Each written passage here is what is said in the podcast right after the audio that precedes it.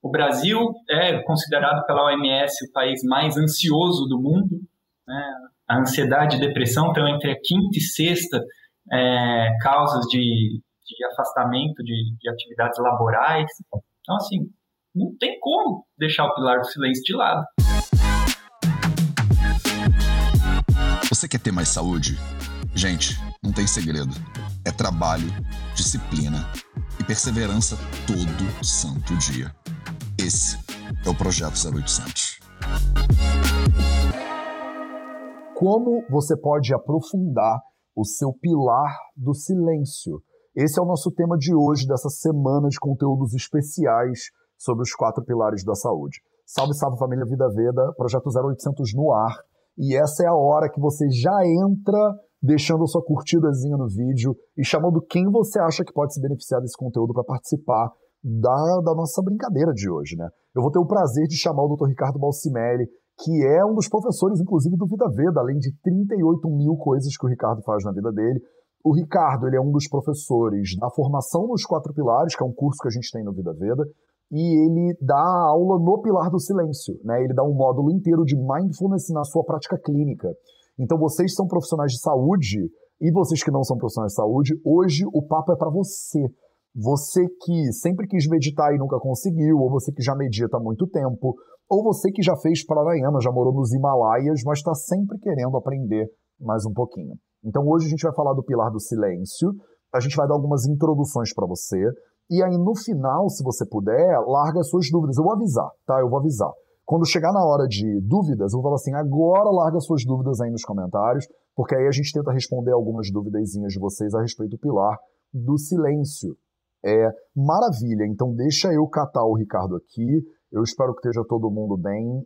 E vamos que vamos. Seja muito bem-vindo uhum. mais uma vez, né, Ricardo, ao Projeto 0800. Valeu. Você já é você já é totalmente de casa, não tem jeito. Você fez a meditaçãozinha hoje? Porque você faz essas meditações no Insta, não faz também? Tenho feito, agora que deu uma, turbi, uma turbulência aí na, na vida, eu te, te falei que ia fazer uma, um mêsinho de pausa aqui para ah, me reorganizar. Legal, legal. Mas estou diretão.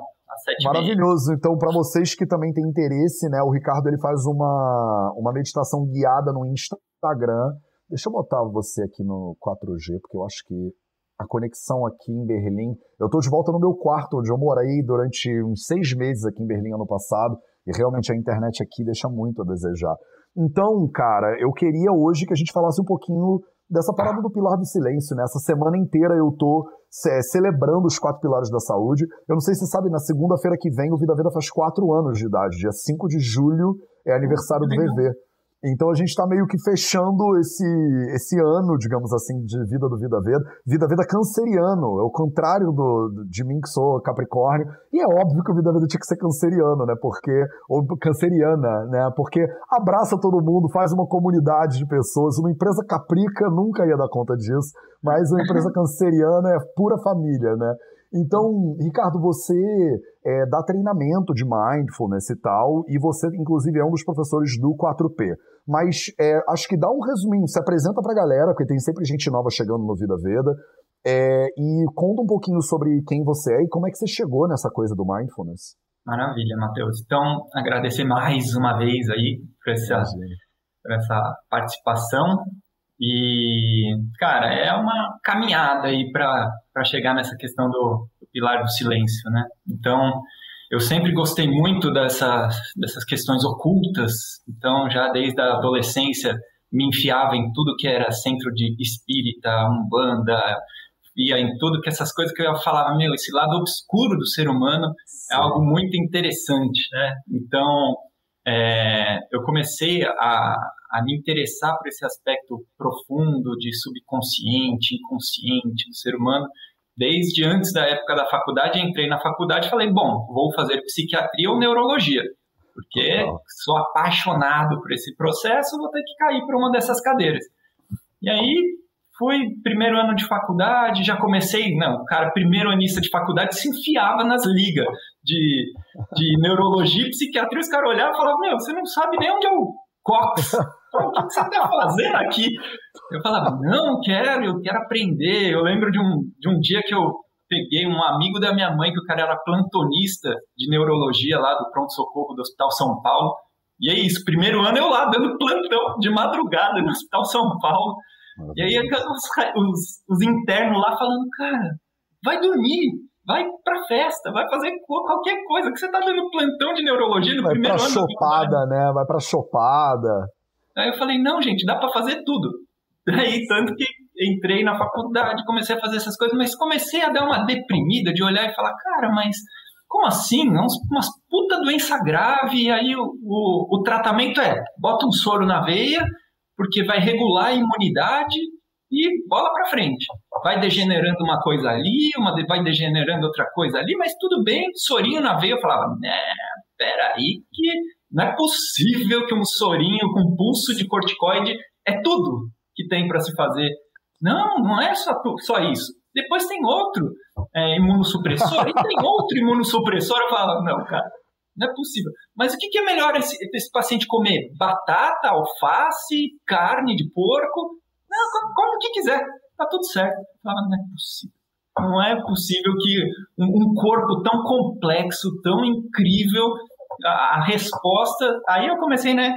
É, dar aquela aquela desanimada, até que um professor meu da saúde coletiva chegou para mim, chegou para a turma, né, num dia de, de aula e falou assim, ó, oh, vai ter uma aula da pós-graduação de medicina chinesa, como vocês não têm isso na faculdade, quem quiser dar uma passada para ver uma aula introdutória de medicina chinesa, está convidado.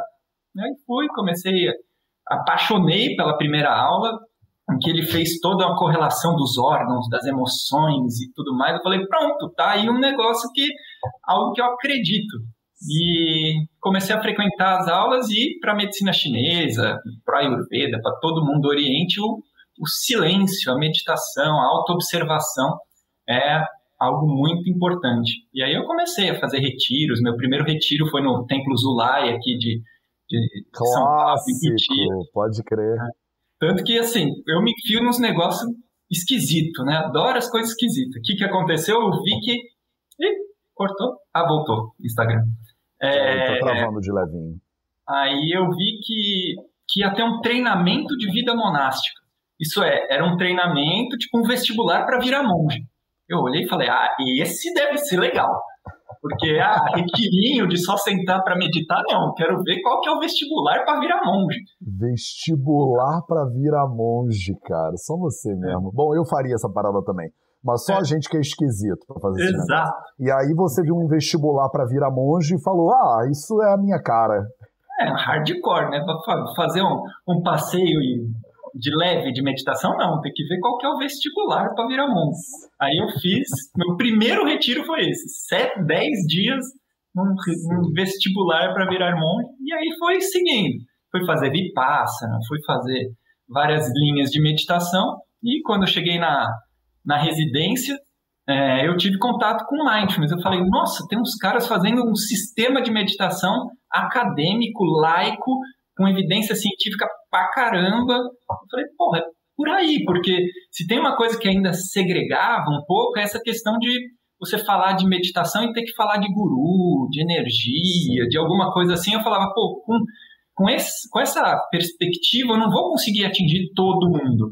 Mas Mindfulness eu achei tão bonitinho porque ele peneirou tudo e, e deixou só o core mesmo, só o centro, aquele núcleo do entendimento e principalmente com a evolução do processo de mindfulness, né, que ele foi se abrindo mais para para os relacionamentos, então para a autoobservação e depois para o desenvolvimento de empatia, de compaixão e de como os efeitos de tudo isso né, na saúde humana.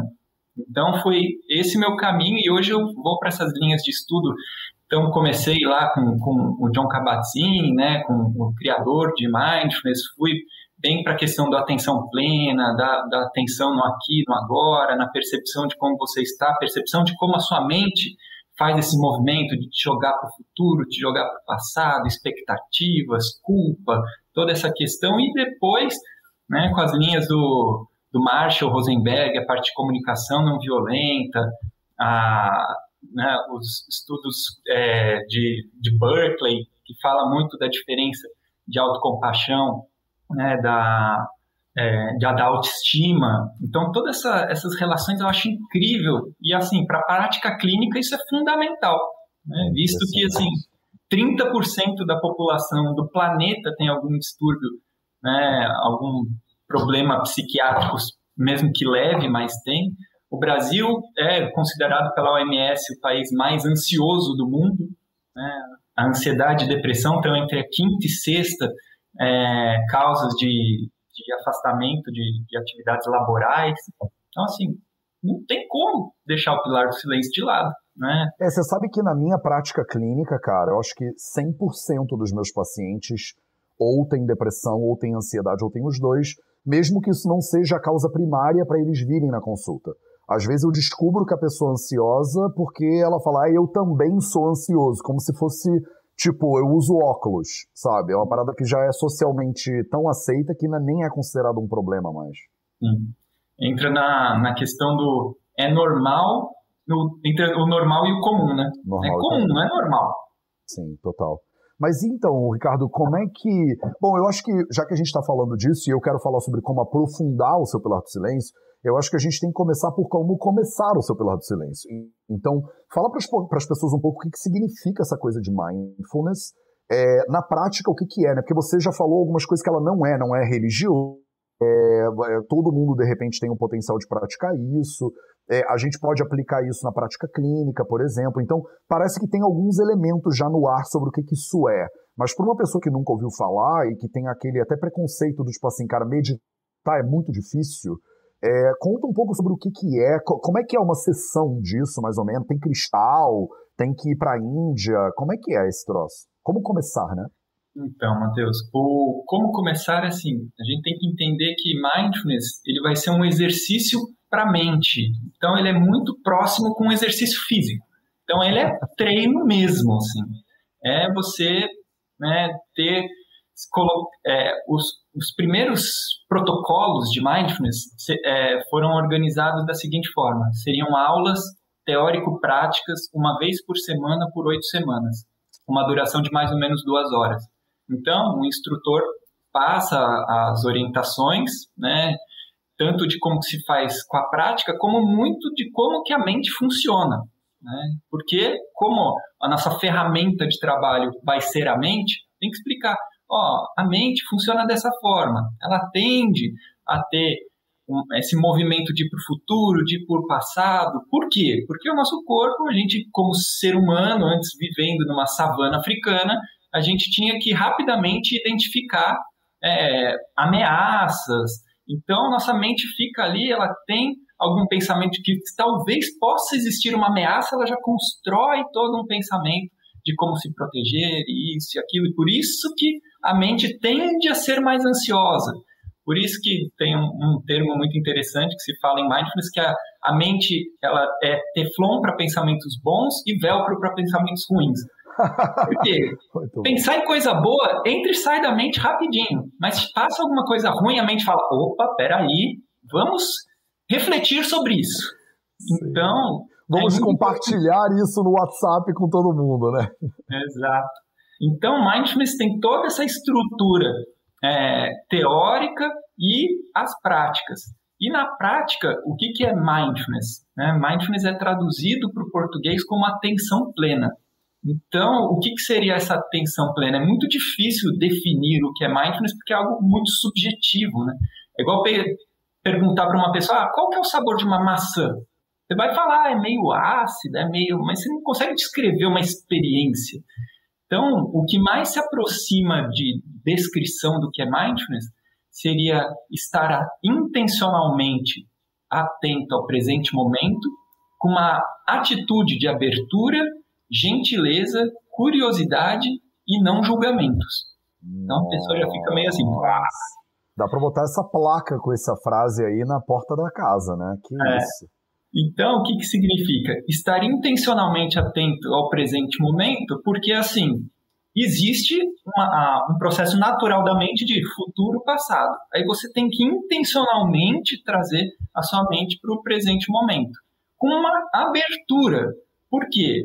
Porque aí entra um dos mitos da meditação que ah, meditar é esvaziar a mente. Não necessariamente, porque existe essa atitude de abertura com a qual você vai receber as distrações. Então, você vai ter intencionalmente, você vai levar sua atenção, sei lá, para a respiração. Então, geralmente a primeira prática dentro de mindfulness é a respiração. Você coloca sua atenção na respiração e percebe o ar tocando na narina, no nariz, percebe o fluxo de ar entrando e saindo. E aí, naturalmente, dado momento, vai surgir um pensamento. E aí a pessoa começa a entrar em conflito com o pensamento, levanta fala: ah, esse negócio não é para mim. Mas, na verdade, para mindfulness, existe essa abertura de você reconhecer que um pensamento surgiu, que um pensamento apareceu na sua mente e está tudo bem.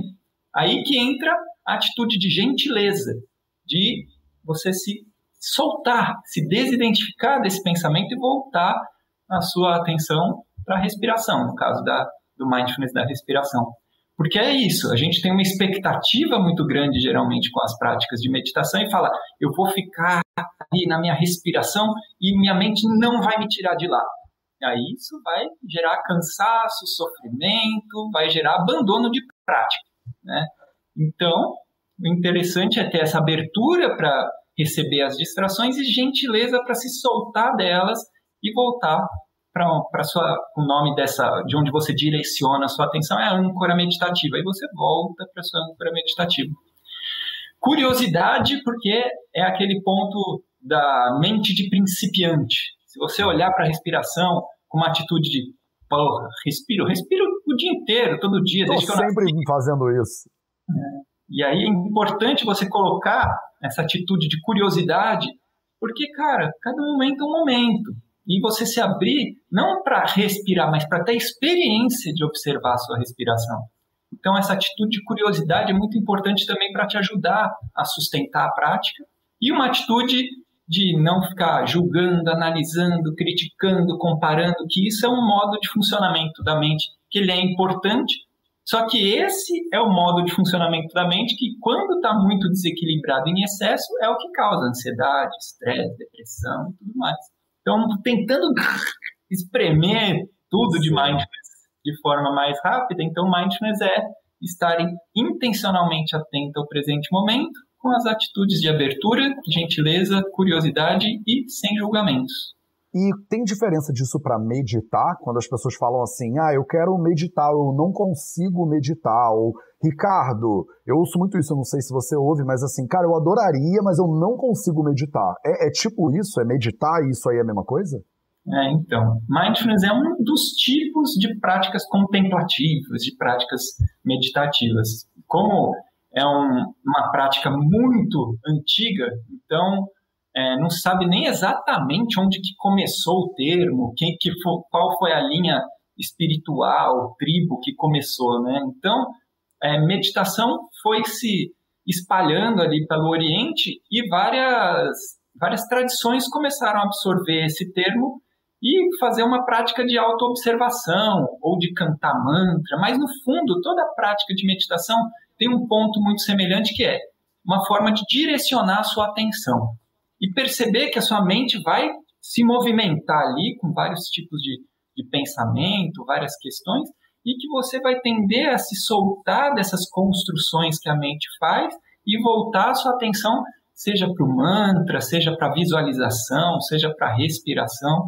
Então, o que tem de ponto em comum entre todas as práticas de meditação é que todas buscam uma, um foco para a mente e entender que a mente é, acaba sendo uma prática de autoconhecimento, porque a gente acaba conhecendo como a nossa mente fica cri criando situações, histórias e narrativas, e a gente aprender a se soltar de todas essas construções e focalizar nossa atenção para alguma âncora meditativa, seja ela parte da sua tradição religiosa, espiritual, ou como no caso de mindfulness, que é laico onde vai ser a respiração, percepções corporais, desse tipo. A tela sozinho, eu acho, pronto, agora voltei. É, maravilhoso, então, e aí hoje a gente está falando um pouco sobre como aprofundar o Pilar do Silêncio. Então, você deu uma base, né? Na verdade, antes da gente aprofundar o Pilar do Silêncio, tem pessoas que estão aqui que nos comentários estão dizendo, cara, eu sou essa pessoa que não sei meditar, que não consigo, que minha mente é muito doida. Como é que começa, Ricardo? Por exemplo, uma pessoa que está aqui agora, que está falando, gostei disso aí que você está falando, não sei o que, que eu faço para começar. O que, que eu faço para começar? Então, o interessante seria fazer, pegar algum, alguma aula basicona ali, né, em que alguém vai, vai te orientar, seja por um aplicativo, né, o Headspace, ou Insight Timer, ou nas nossas né, lives Total. em que a gente fala sobre meditação, e começar com um tempo curto. Né, faz uma prática de cinco minutos. Então, isso já é, já, já é um, um primeiro passo, né, uma, um passo orientado. Se você quiser, ah, não, vou, gosto de, de ter liberdade, não quero seguir nada nem ninguém. Então, assim, pega um despertador, coloca ali cinco minutos, escolhe uma âncora meditativa, sei lá, clássica, que é a, a respiração, encontre uma posição que seja estável e confortável. Para mindfulness não tem essa questão de postura com as pernas para cá, de ponta cabeça. Para algumas práticas de meditação isso não é necessário. Então nós somos muito geração sofá e não temos o, alongamento e a capacidade muitas vezes de ficar nas posições sentadas no chão. Senta na cadeira mesmo, né? Faça uma postura que seja estável, confortável, porém atenta. Então não adianta também se jogar lá no sofá que a tendência é eu que falo isso, Eu falo isso igualzinho, do tipo, senão a pessoa daqui a pouco tá com um edredom, com um ursinho, chupeta, achando que tá meditando, né? O que tá fazendo é. mindfulness.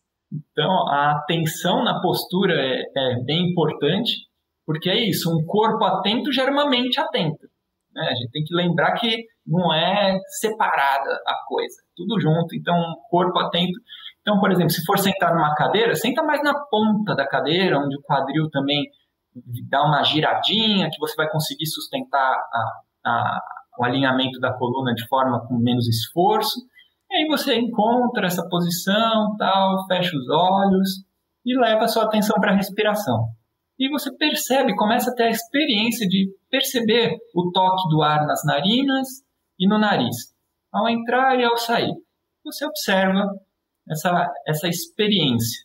E não lute contra os seus pensamentos. Observe que sua mente vai trazer pensamentos e, com gentileza, você se solta e volta a observar a sua respiração. Tenta fazer essa prática ali cinco minutos. E aí, pô, mais cinco minutos? É, não é muito pouco. Faz três vezes por dia de cinco minutos. Então, acho que é mais interessante começar com fracionado e acho que é o que eu uso muito na minha prática clínica também, Matheus. Assim, Sim. a galera que tem essa dificuldade, mas assim, e muitas vezes até com meditadores. Então, ah, eu medito 20 minutos de manhã, mas antes do chega na hora do almoço, eu sou uma pessoa compulsiva. Em vez de meditar 20 minutos de manhã, medita 15 e medita 5 antes de comer.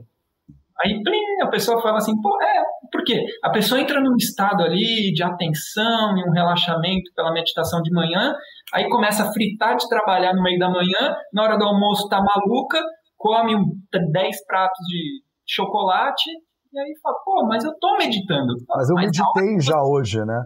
É. Então, é tipo, atividade física, isso dá para fazer um check, né? Ah, atividade física, check. Mas meditação, tão importante quanto você fazer a prática, é você sustentar esse estado da, da consciência né, no, no, decorrer do seu dia. Então, os estudos mostram né, que, lógico, para ter efeitos é, interessantes com meditação, é, eles estão ach tentando achar um, um, tempo ideal, mas eles viram que ali, a partir de 10 minutos por dia tal. Mas acho que mais importante do que, uma, do que essa prática em si, ah, vou fazer meia hora por dia, todo dia de manhã, é você fazer pausas durante o dia lembrar-se de como que é a sua mente num estado tranquilo. Tanto que uma das traduções até de, de meditação é se tornar íntimo da mente, é lembrar-se. Acho que é muita coisa que, tá, que a gente acaba perdendo no nosso dia a dia por conta da correria. Então, total, acho muito total. interessante essas pausas durante o dia, faz ali três minutos. Mindfulness fala na prática dos três minutos de você fazer durante o dia, nos momentos em que você percebeu que você está saindo daquele, daquele estado de mais é, equilíbrio da mente, você está se tornando uma pessoa mais reativa, mais impulsiva, mais compulsiva, mais irritada. Opa, você começou a, a perceber que você está entrando num estado de funcionamento da mente que não está muito saudável, meditar vai ser interessante para você se reorganizar. E muita gente, outro grande mito é: ah, eu vou meditar, eu vou deixar de ser produtivo porque eu vou ser mais calmo, vou fazer tudo mais devagar. Vou ficar meio zen, tudo, é. vou largar tudo para morar numa ecovila. É. E hoje Esse os é estudos mostram, é, e os estudos mostram que é o contrário. Quanto você vai ter mais foco, você vai se dispersar menos com estresse, com será que vai dar certo, não vai dar certo. É, você vai parar de, de perder tempo com distrações e vai conseguir ter muito mais foco no que você faz. Tanto que grandes empresas, tipo Google, várias empresas têm salas de meditação. Eu gravei até recentemente um curso de meditação para o Banco Santander. Então, assim, as empresas estão querendo, porque na verdade mostra até é, um aumento de produtividade dos funcionários, né? Que mais, Ricardo? Então, tipo assim, já entendi para que, que serve mais ou menos e como é que começa. Mas não sei se eu estou convencido ainda. Você falou de produtividade, agora eu já comecei a me interessar, porque já não, eu não estava querendo meio que me iluminar, mas ficar mais produtivo, é, ficar mais focado. que mais que você vê ou que os estudos mostram que a pessoa se beneficia quando ela faz esse processo? É, acho que onde o mindfulness, né, os estudos mostram com, com mais potência, assim, é para uma coisa que chama saúde. Que às vezes a galera não põe assim no topo da lista de prioridade, não né? mesmo. Que vai família, trabalho, na, opa, saúde aqui, lá embaixo no, nas prioridades. Mas sem dúvida, mindfulness mostra uma redução de estresse, ansiedade, depressão, aumento nos questionários de qualidade de vida é, uma reorganização até imunológica. Então, tem trabalhos mostrando é, pacientes com câncer de mama, o que, que acontece? Uma pessoa que teve um câncer, mesmo que faça rádio, quimio, cirurgia, fica aquele fantasminha psíquico de e se voltar? Sim. A remissão então, é um medo muito comum, né? É, um medo de recorrência. recorrência, desculpa. É, a gente tem a remissão e depois fica com aquele medo da recorrência, né? E aí um trabalho de mindfulness muito interessante, que foi um protocolo que eles até fizeram mais reduzido, eles fizeram de seis semanas e fizeram um questionário e teve redução do medo, da recorrência da doença, redução de ansiedade, de estresse, depressão, aumento de qualidade de vida e uma reorganização até imunológica, aumento da resposta imunológica TH1, que é a resposta dos soldadinhos que vão e matam células tumorais. Então, você fala, cara, até imunologicamente, aí voltando naquele negócio da, da minha busca da neurologia, em vez de só fazer pulso de corticoide, imunossupressores, pum, meditação. Isso é muito louco pensar que a meditação ela pode ser imunomoduladora, né? Ou que.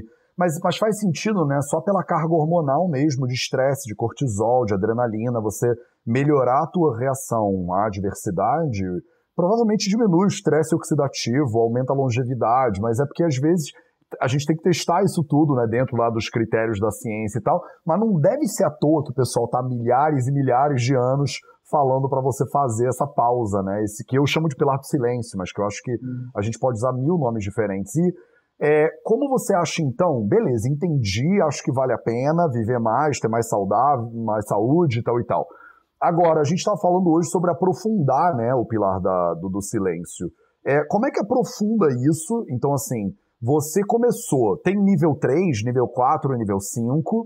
É, qual é a diferença de você, que é um cara que está meditando há muitos anos, para uma pessoa que está começando hoje? E quanto tempo demora para você se iluminar fazendo isso aí? Então, se você puder responder essas três. É, é eu acho que assim, é, aí é bem parecido com atividade física. Então, pô, você quer desenvolver mesmo essa técnica, é legal você fazer um curso. É a mesma diferença de, sei lá, vou treinar sozinho corrida ou vou treinar corrida com um treinador. Quando, quando você treina com um treinador, vai muito mais rápido, né? A sua, a sua capacidade de desenvolvimento. Então, poxa, quero me aprofundar, faz um curso de mindfulness, é o mais interessante. É, e aí depois tem até cursos que vão se desenvolvendo aí, né? Então tem cursos hoje só de compaixão, né? Que é o, tem o compassion training, né? Então treinos em que você já fez um curso de mindfulness, aí você fala, pô, já estou aprendendo a lidar melhor comigo. Vamos aprender a começar a lidar melhor com o mundo externo, com as pessoas, se conectar e ver né, que cada pessoa tem uma mente né, de determinada forma, por isso que ela reage dessa forma. Então, ter mais consciência das suas necessidades, da necessidade do outro. Então, acho que o inicial é, começa com o curso de Mindfulness e a tendência é, se você for gostando, você for ir caminhando para as práticas que relacionam com empatia, com compaixão. E aí tire sua angústia, anseio, expectativa da iluminação. Acho que é o principal ponto. Quanto mais Pô, Ricardo, chegar... eu achei que você ia falar que a gente se ilumina em, em, em, em, sete anos, em dois meses, tem um curso avançado da iluminação, alguma coisa assim. Então não tem. Então é meio que para você ficar no momento presente e não ficar pensando que alguma hora você vai se iluminar. É, na verdade, se você está no momento presente, você já está iluminado. Maravilhoso. Se você é... consegue sustentar isso daí? Cara, isso tudo que isso tudo que você tá falando parece tão bom que eu fico pensando assim, se teria algum jeito da gente introduzir isso no sistema público de saúde brasileira, sabe? Do tipo, imagina se a gente conseguisse botar isso no SUS, Ricardo Balsimério. O que, que você me diz disso? Conta para as pessoas um pouquinho sobre o que, que a gente está fazendo e esse movimento de levar os quatro pilares da saúde para a saúde pública, né? Que eu acho que é muito o DNA né, do, do Ayurveda, na real, e desse sistema dos quatro pilares que dá uma simplificada né, na brincadeira, de certa maneira.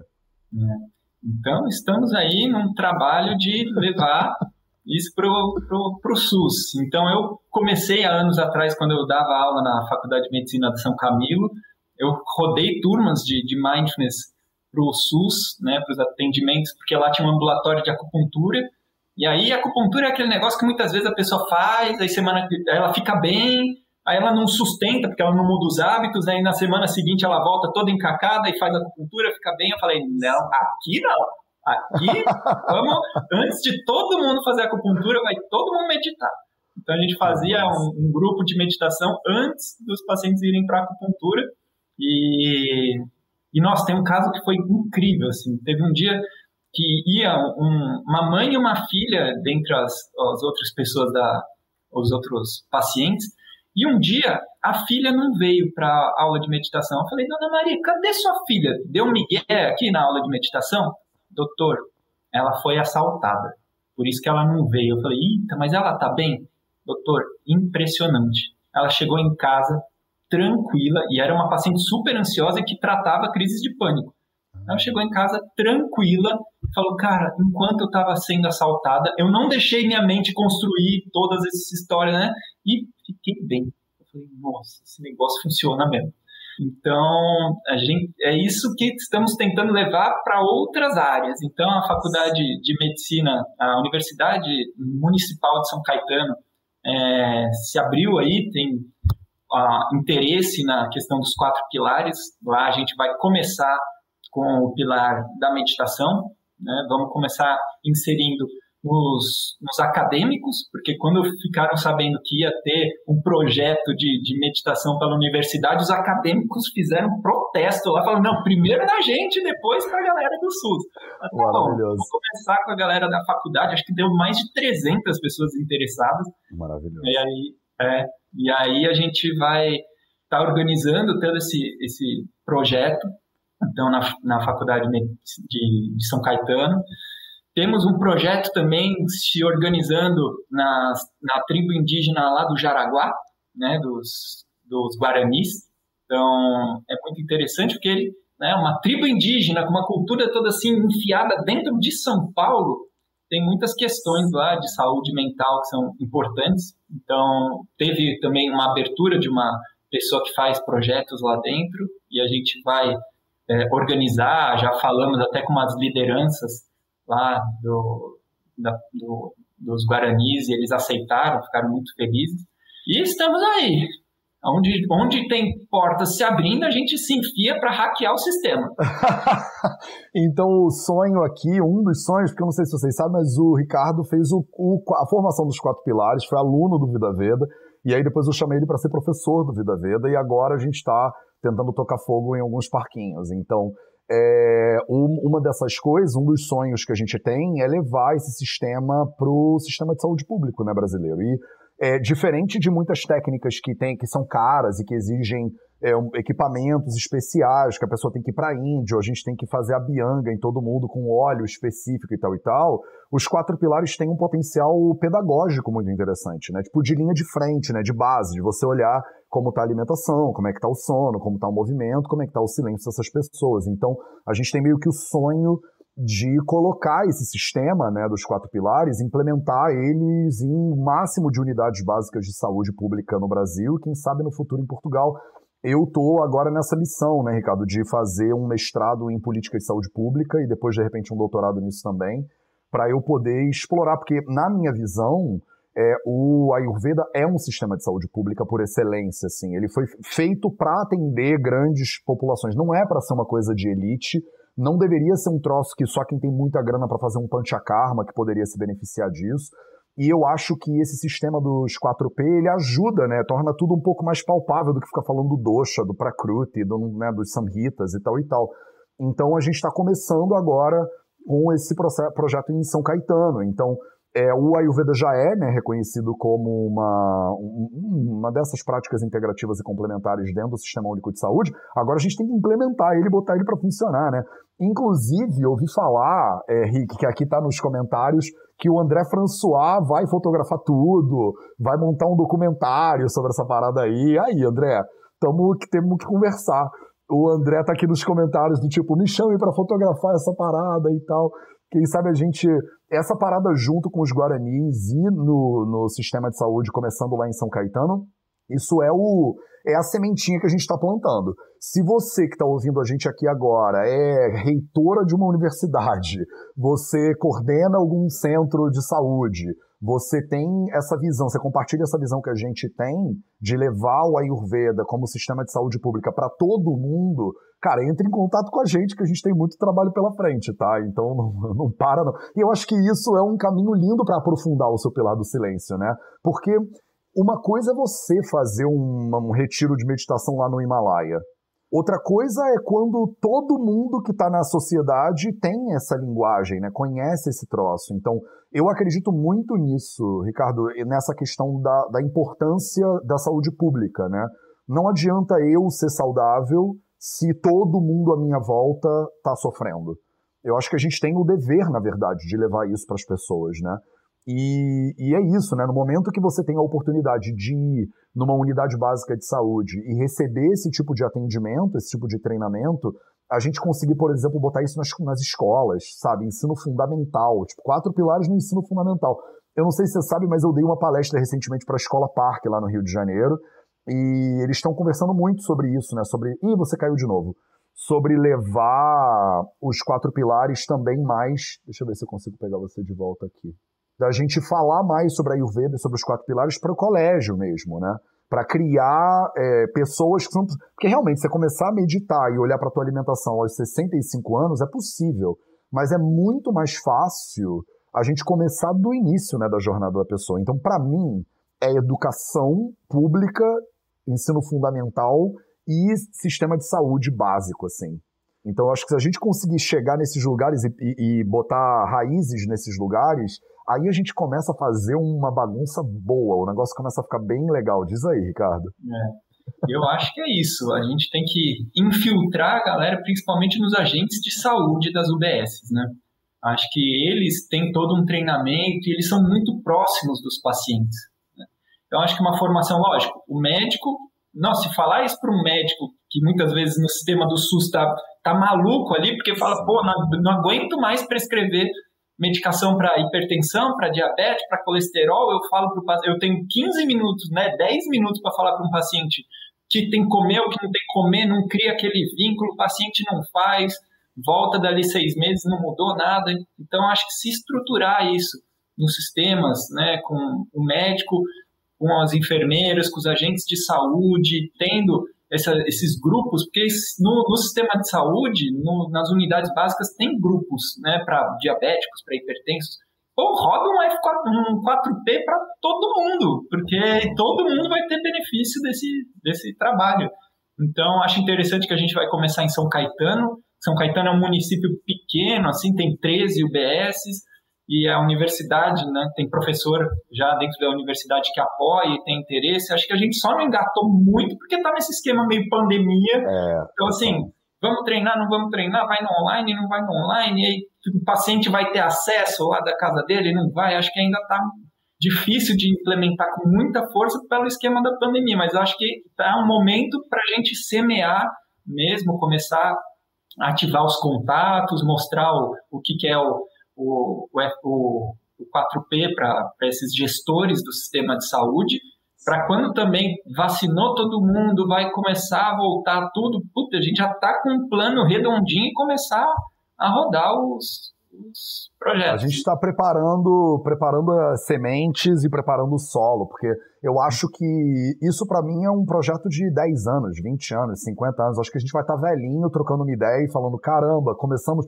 Lá em 2020, né, quando a gente começou a falar sobre isso, e aí vai começar a dar fruto daqui a algumas décadas, mas eu acho que é isso, a gente tem que começar de algum lugar, né?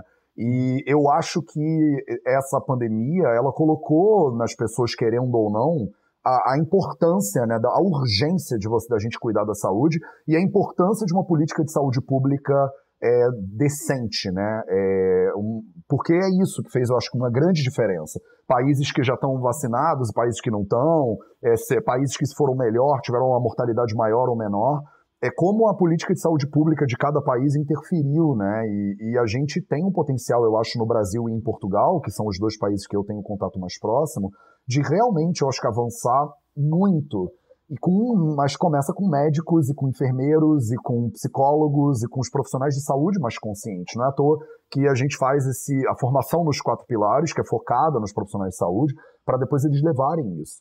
E eu tô, na semana que vem, na segunda-feira, eu vou lançar o 4P1 é, online para todo mundo. Então eu dei esse workshop, que foram, é a introdução aos quatro pilares da saúde, na verdade, é a, é a digamos assim, é o pré-requisito né, para as pessoas começarem a entender da onde que veio esse sistema. E eu até hoje não tinha lançado ele online e ele vai casar junto com quatro anos de Vida Veda. A gente vai comemorar quatro anos no dia 5 de julho de Vida Veda. E eu vou lançar esse curso também no mesmo dia é, para as pessoas que têm interesse de aprenderem os quatro pilares, para depois poderem também aplicar isso na prática ou clínica né, de vocês, ou ajudar a gente, nutricionistas, a Ciborges também falou, é, de ajudar a gente a tocar fogo nesse parquinho, né? Porque eu acho que esse trabalho, eu sempre falo que a nossa galera são, a gente é formiguinha de fogo, né? Parece que a gente é pequenininho e, e o trabalho é infinito e muito grande, mas a gente vai devagarzinho, entendeu? E o que é muito doido, né, Ricardo, é que as pessoas olham, o Vida Vida vai fazer quatro anos. Tem muita gente que está chegando agora no Vida Vida e acha que isso foi da noite pro dia, né? Tem uma galera que nem você, que a gente se conhece já há muitos anos, e que vê lá no início, né? Eu lembro de você, a Bruna, a galera lá no Odias. Eu sentado lá no Odias, fui lá no Odias dar uma, fazer uma roda de perguntas e tal. E aí ficava lá sentado, as pessoas faziam perguntas, a gente trocava uma ideia. É, eu dei palestra em um monte de universidade, e lá, imagina, três anos atrás isso, plantando essas sementinhas. E a gente não vai parar de plantar. Né? O negócio é plantar. Aí a colheita é obrigatória. E é interessante, Matheus, que você falou aí da questão do, né, de pandemia e tudo mais. Tem um trabalho do Richard Davidson que ele fez um, um é, vacinação em meditadores e não meditadores. Cara, meditadores têm resposta de anticorpos maior do que não meditadores. Olha só. Então, assim, foi para influenza, não foi para Covid, mas o sistema imune é o mesmo, pô. Então, assim, a pessoa fala, ah, tomei a vacina, funciona, não funciona, vai, vou responder, não vai responder. Cara, se você se cuidar, já tem até evidência científica de que se você meditar, você vai responder melhor a vacina do que não, não medita. É muito louco isso, né? Como saíram várias evidências falando sobre alimentação, né? Por exemplo, dependendo do teu padrão alimentar, você tem uma resposta melhor quando você está infectado, tem uma resposta melhor à vacina.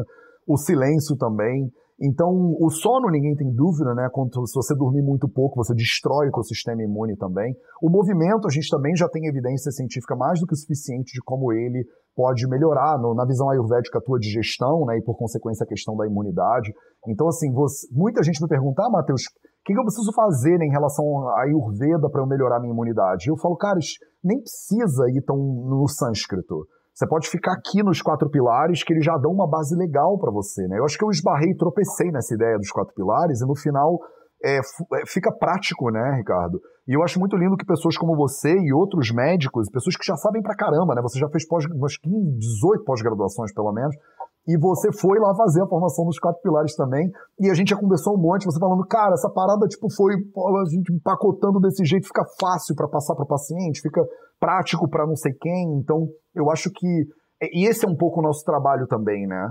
que eu acho que eu poderia ensinar o Ayurveda, ler lá o Samhita, ficar falando do sânscrito o dia inteiro. Mas tem muita gente que não tá afim de fazer yoga na Índia, entendeu? Mas a pessoa, todo mundo quer ser mais saudável, mais feliz, acordar de manhã e se sentir bem, ser mais livre, ter relações melhores com as suas com seus parceiros e parceiras e filhos e amigos e tal e tal. Então, eu acho que os quatro pilares têm esse potencial, né, de plantar essa sementinha de maneira laica, como você falou lá no início da questão do mindfulness, né? Você gostando de Ayurveda ou não, é, não faz tanta diferença assim, né? São coisas que você precisa parar para prestar atenção na sua vida, não tem muito jeito. Caí de novo lá. Mas. Você cai, mas aí levanta para cair de novo, não tem problema. É. Não, vem os, é, eu falo, é a, é a, galera do sistema que não quer deixar a gente hackear. é, o a Zuckerberg gente... não quer mindfulness na vida dele, não tem jeito. É. Mas não, a gente, a gente vai. A gente volta, vai. fala mais um pouquinho, aí pega, puxa o Ricardo de novo. Mas a gente já está na reta final também. É, se vocês tiverem dúvidas, manda brasa nas dúvidas agora nos comentários. A gente vai fazer, tipo, cinco minutinhos de dúvidas agora. Eu vou puxar o Ricardo de volta aqui no Instagram e vamos ver se vai dar tudo certo. Pronto, tô te mandando de volta. É, se vocês tiverem dúvidas, agora é a hora, meus povos. E vamos tirar, tipo, dois minutinhos de dúvidas e vamos nessa. Então, é, a Regina falou assim: como é que eu entro em contato para divulgar aqui no Rio de Janeiro, junto com os diretores de colégio da rede privada de ensino? Regina, você pode. Bom, primeiro, é bom você fazer os cursos e aprender a base desse negócio, né? Mas o Ricardo tem perfil no Instagram, é impossível não conseguir falar com Vida Veda. Do tipo, tem, a gente tem 30, tá em todas as plataformas. Se você mandar um e-mail para o info.vidaveda.org, você pode entrar em contato com a gente. A Bel Mota está perguntando, eu quero ser voluntária. A gente ainda não tem, a, a ONG não está pronta, mas, o Ricardo, eu não sei se você sabe, mas eu estou montando um instituto, né? A gente vai ter a ONG do Vida Veda. Eu te falei sobre isso? É tanto não. projeto. Cara, tem mais de 30 projetos no ar nesse momento agora. Então, um dos projetos é a criação da ONG do Vida Veda, que vai ser um instituto dos quatro pilares. Então a ideia toda é fazer ações sociais em alimentação, movimento, sono e silêncio. E eu acho que essa, esse nosso movimento dentro das UBS e tudo pode entrar dentro do escopo da ONG também, entendeu? É, é porque daí é uma outra instituição entra muito mais fácil do que muito. ter que Total, total. Uma outra coisa que acaba sendo mais burocrática, né? Total, e uma das minhas ideias é pegar o que a gente tiver de grana no Vida Veda, por exemplo, que sobrar, né, do que entra de dinheiro dos cursos e tal, e a gente conseguir dar um, é, fundar a ONG para a gente poder botar isso adiante. Então, para as pessoas que estão perguntando como é que eu posso, é, sei lá, tipo, participar, ser né, voluntário e tal e tal, segura a onda aí, que em breve a gente está lançando um Instituto dos Quatro Pilares, e aí você pode ser, de repente, é, voluntária com a gente. É, e aí interessante para você ser voluntário, tudo é ter feito um, um, F4P, né? Você entender, se formar dentro do, do processo, para entender bastante sobre o que né, você vai passar ou do que, que o, o projeto está falando, né? Total. É, tem, a Isadora está perguntando assim, Ricardo, o que, que o uso de medicinas indígenas podem favorecer a meditação? Ela deu o exemplo do rapé. Você tem uhum. conhecimento dessa, dessas coisas e como é que isso pode beneficiar o processo meditativo? Ah.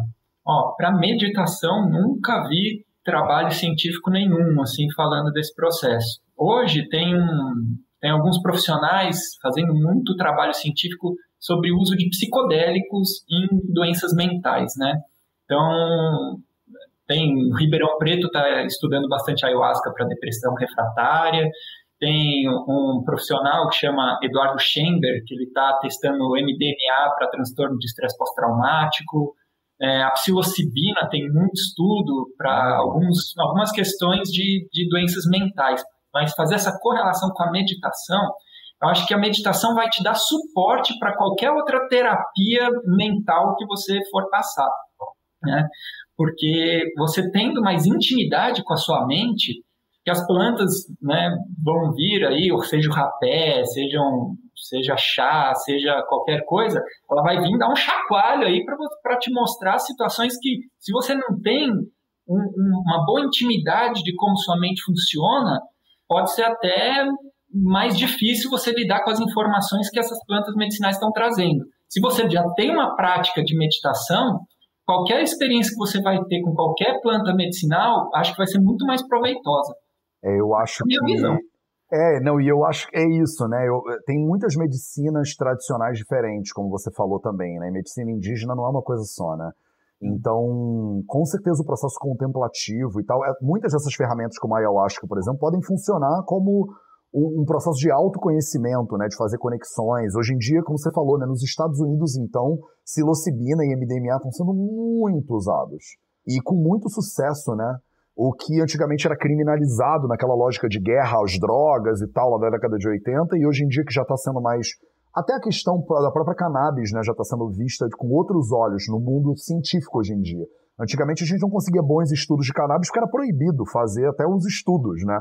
Então agora as pessoas já estão começando a pesquisar isso um pouquinho melhor. Eu acho que mais para frente a gente vai entender. E outra é, pessoa perguntou: aí incenso, é, altar, essas coisas ajudam, Ricardo?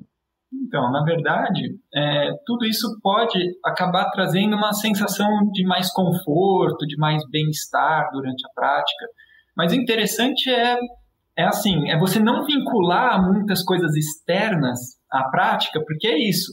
Você está lá no trabalho, você precisa, você está entre uma reunião e outra, você percebe que você está num estado um pouco mais agitado, que você precisa dar uma descida nesse estado de agitação para ter mais foco. Aí não dá para acender incenso, pegar fontezinha, botar o turbante. Assim, quanto menos você necessitar de aparatos externos, eu acho mais interessante. É, tem uma coisa que um professor meu de compaixão ensinou que é bem legal. Ele falou: ah, vai no, no jardim e encontra uma pedra. A gente foi, pegou uma pedra. Ele falou: cara, toda vez que você olhar essa pedra, lembre de, das práticas de compaixão. Então, deixa essa pedra no, do lado da, na sua mesa de trabalho. Para quando o bicho estiver pegando, você olhar para a pedra e falar: opa, é, eu tenho que estar naquele jeito, eu tô, não estou muito bem se comparado àquele. Então, acho que algumas, alguma ferramenta externa para te relembrar de um estado de meditação é interessante. Mas você construir todo um aparato para fazer sua prática de meditação e só com isso você conseguir meditar, só se tudo isso estiver bem organizado, aí eu não acho legal. Você pode fazer, vai ser um, um adendo a mais, sei lá, cereja do bolo. Mas a base, o trabalho é aqui dentro. Legal. A Denise Moreira falou: basta uma cadeira. Na verdade, às vezes nem a cadeira precisa, né? Porque tem prática, dá para você fazer uma prática de mindfulness andando. Então, eu acho que é interessante esse ponto de que é muito, é muito independente mesmo. Você pode criar, lógico, todo um, um espaço agradável, gostoso, mas assim, é para a gente estar tá ensinando, tipo, os chineses lá, os médicos pés descalços, assim, sem instrumento nenhum. Vamos na raça levar Sim. a meditação para todo mundo. Então você não precisa disso e principalmente você tem que acessar esse estado mental no seu dia a dia, de fazer pequenas práticas, entre uma reunião e outra, entre um paciente e outro, dá uma relembrada de qual que é o seu estado adequado de funcionamento da mente para manter isso durante o dia. Total. É, eu, eu tive em São Paulo da última vez e eu fui jantar com o convite da Alessandra Roskovski com o Tal Ben Shahar, que é um professor lá de Harvard. E ele é especializado em psicologia positiva, né? É um cara super conhecido lá na universidade por causa da cadeira dele de psicologia positiva. E o Instagram tá travando de novo. e, e, o Tal, ele estava falando dos estudos que eles fizeram com a galera da, da Bolsa de Valores de Nova York, alguma coisa assim, e eles botavam os caras só para inspirar profundamente três vezes. E isso já mudava completamente a qualidade né, do, do, da saúde, da vida, do foco dos caras. E porque ele falava, vamos sentar para meditar 15 minutos, os caras falavam, não, 15, 15 minutos, filho, não dá tempo não. Aqui o negócio é as ações das bolsas, não sei o quê. Aí ele falou, tá bom, mas e 5 minutos? Ele, não, 5 minutos o mercado já quebrou inteiro, não dá tempo mais de nada. Aí ele, tá bom, e se a gente respirar três vezes? Eles, cara, respirar três vezes pode ser de olho aberto? Pode. Aí ele, então dá, então dá. Aí os caras estão olhando ali o negócio do Stock Exchange, e aí eles fazem respirações profundas e só isso já muda a lógica da pessoa. Isso é muito doido. Como é que a gente não aprende essas coisas no colégio, cara? Eu fico muito chocado. Não, eu concordo que é isso. É fazer, é sustentar isso no dia a dia, né? Isso que é o mais importante. E, e sustentar isso na hora que o bicho tá pegando, assim, né? Acho que o mais importante é isso. Tipo, o bicho tá pegando, você tá ali, você sente que você vai sair, começar a dar patada em todo mundo. Opa, relembra de, de voltar para um estado de sair do estado reativo, luta e fuga, sistema nervoso simpático, você está taquicárdico, seu, sua pressão arterial aumentou, você está respirando rápido. Lembre-se que assim, essa não é a melhor é, estado para tomar decisões. Né? Lembrar que isso é um estado bom para uma atividade física, para uma luta ou fuga, para matar um, um leopardo na África, mas não é um bom momento para se relacionar com pessoas. Então, dá uma desativada nesse sistema, respire profundo, e aí que as práticas de meditação são muito importantes. É isso. É no dia a dia que você vai, vai utilizar e é nesse momento que são importantes. Total, total. Maravilhoso. A Paula, para fechar com chave de ouro, falou assim: meu filho tem esquizofrenia e com três respirações ele já muda o padrão da ansiedade. É muito, né? Não precisa, de repente, você meditar no Himalaia, nem nada disso, mas é óbvio, né? Se você tem a condição, como o Ricardo falou, de fazer um curso, de melhorar a tua técnica, de investigar de forma mais profunda, é, eu acredito muito também na importância da prática ser diária, né? Como você também falou algumas vezes. É tipo, cinco minutos todo dia para mim é melhor do que sentar uma hora no domingo, sabe? Tipo, todo dia você trazer, como você falou da pedra também, né? Todo dia eu trago a atenção e eu lembro do, do quem é que quem é que tá aí, né? E, e para mim isso é melhor do que uma vez no ano eu paro tudo e faço uma semana de meditação. Eu acho que é ótimo, se só tem uma vez por ano é melhor do que não fazer nada, né? Mas com certeza nutrir uma prática diária, é, nem que ela seja como o Ricardo falou, um minutinho, isso tem um potencial muito revolucionário, eu acho, para a vida de todo mundo. Então, maravilhoso, Ricardo, cara, obrigado pela sua presença. Tem alguma últimas palavras? Tipo, mais poder ao SUS? Galera, é, o que ajuda muito a, a, sustentar sonhos é estar em um grupo. Então, assim, fazer parte da, da família Vida Veda é que muitas vezes quando eu acordo eu falo, puta, não vai dar para salvar o mundo. Eu lembro do Vida Veda, eu falo, puta, acho que vai. Vai sim, vai sim. Então, assim, eu... sozinho, gente, é muito difícil a gente fazer as coisas acontecerem. Sim. E aí eu fico muito feliz de fazer parte aqui desse projeto, porque eu, eu esse projeto, esse eu acredito. eu também, esse eu tô dentro. Eu só, eu só tô aqui por causa de vocês, diga-se de passagem. Então, eu acho que é um bando de gente meio doida que acredita, aí a gente nem, tem, nem ouve a galera que tá dizendo que não dá, né? Porque tem muita gente dizendo, não, não tem como, mas isso não pode, mas isso não dá. Eu falo, mas eu nem escutei o que essas pessoas falaram e a gente vamos em frente. Então, obrigado, Ricardo, como sempre, pela parceria, pelo carinho. Vamos junto que a gente vai 100% mais longe. Obrigado pela presença de todo mundo. Esse foi o Projeto 0800. No sábado a gente tem um 0800 especial de sábado que normalmente não acontece, que eu vou explicar para vocês o que, é o curso 4P1, que na segunda-feira ele vai ser lançado. Eu aproveito e no YouTube eu vou deixar vocês com as histórias de alguns alunos nossos do 4P1, porque história para mim é o poder, né? É sempre lindo você ver que outras pessoas conseguiram, para você ver que de repente é possível para você também. Então um beijo para todo mundo, fica a galera do YouTube aí com as histórias, um abraço Ricardo e até a próxima. Tchau, tchau. É, valeu. valeu. Eu achei o curso espetacular, ele é muito prático, muito uh, útil para o dia a dia da gente, além de um conceito, né, uma conceituação teórica toda, tem muita coisa que faz a gente viver melhor, não só em alimentação, dormir melhor, encarar a vida com mais disposição. E o curso foi fantástico, pena que passou tão rápido. é, gostei bastante, bastante informação boa e muito relevante para ser aplicada no, no, no, dia a dia, na rotina diária. Serviu de trampolim para algumas coisas que estavam ali a meio da ponte, que eu achava que queria fazer, mas ainda não tinha uh, resolvido fazer. Uh, e aquele, aquele workshop foi mesmo o trampolim e foi o atravessar da ponte para muitas das coisas que estavam ainda uh, mal resolvidas. O curso foi completo porque não é só a alimentação o, o principal, desde o movimento, a alimentação, passando por exercício, isso tudo foi interessante. Dizemos que também mudou a minha perspectiva de ver a Ayurveda. Eu queria muito mudar as coisas em mim e nas minhas rotinas e não tinha essa força de vontade ou arranjava desculpas dentro de mim. E acho que este workshop foi um empurrão para eu parar com isso e para criar um foco e pouco a pouco começar a pôr regras em mim e no meu dia a dia. E depois do 4P1, uh, eh, com as técnicas e as ferramentas que o Mateus trabalhou em nós, uh, eu senti-me com mais vontade de fazer uh, coisas por mim. não aplicar só o Ayurveda nas terapêuticas, mas na minha forma de estar, na minha vida. Eu senti, eu saí de lá assim com uma energia brutal, uma vontade de transformar o meu dia a dia. Eu já fazia muita coisa, mas a energia que passam naqueles dois dias parece que fazem fervilhar a nossa energia vital. Foi maravilhoso. A energia, o conhecimento que ele nos transmite ao, ao real. Tenho três ou quatro livros da Ayurveda aprendi muito mais nestes dois dias com aqueles livros todos. Por isso é mesmo maravilhoso e quero mais. Nós entramos com alguns preconceitos e alguns paradigmas e estigmas que levamos da nossa sociedade e no nosso dia a dia, e lá é um bocadinho desmantelado essa situação.